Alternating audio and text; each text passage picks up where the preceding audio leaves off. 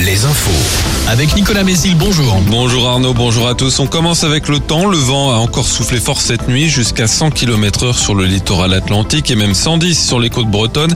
Les rafales ont également atteint, voire dépassé les 90 km heure dans les terres. Le vent sera encore assez fort ce matin avec des pointes à 70-80 km heure. Il se calmera dans l'après-midi. Côté ciel, ce sera moins agité dans la matinée avec des éclaircies et quelques averses encore localement. Mais celles-ci se multiplieront dans l'après-midi au sud de la Loire. Les maxi baissent entre 11 et 15 degrés. Concernant les nappes phréatiques, elles restent à des niveaux très bas selon le bilan publié hier par le Bureau de recherche géologique et minière. Le mois de février, particulièrement sec, a aggravé une situation déjà compliquée. Le Limousin fait partie des régions les plus touchées par des nappes phréatiques basses. La CGT appelle à trois jours de grève dès ce mardi dans les ports et les docks du pays pour protester contre la réforme des retraites.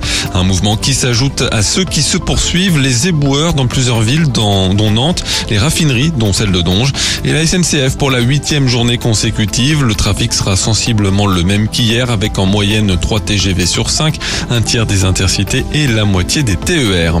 Dans les Deux-Sèvres, la ville de Mel s'attend à accueillir entre 6 000 et 10 000 personnes entre le 24 et le 26 mars des manifestants anti-bassines appelés à se réunir en vue d'une manifestation le 25 mars près des retenues d'eau de Sainte-Soline ou de Mosée-sur-le-Mignon. Mobilisation que la préfète des Deux-Sèvres envisage d'interdire. De nouveaux échouages de dauphins sur les plages du littoral atlantique. Plusieurs dizaines de carcasses retrouvées depuis samedi, dont une quinzaine sur l'île de Ré notamment. Les associations de défense de l'environnement attribuent ce phénomène aux conditions météo, mais je cite, à une pression de pêche très forte.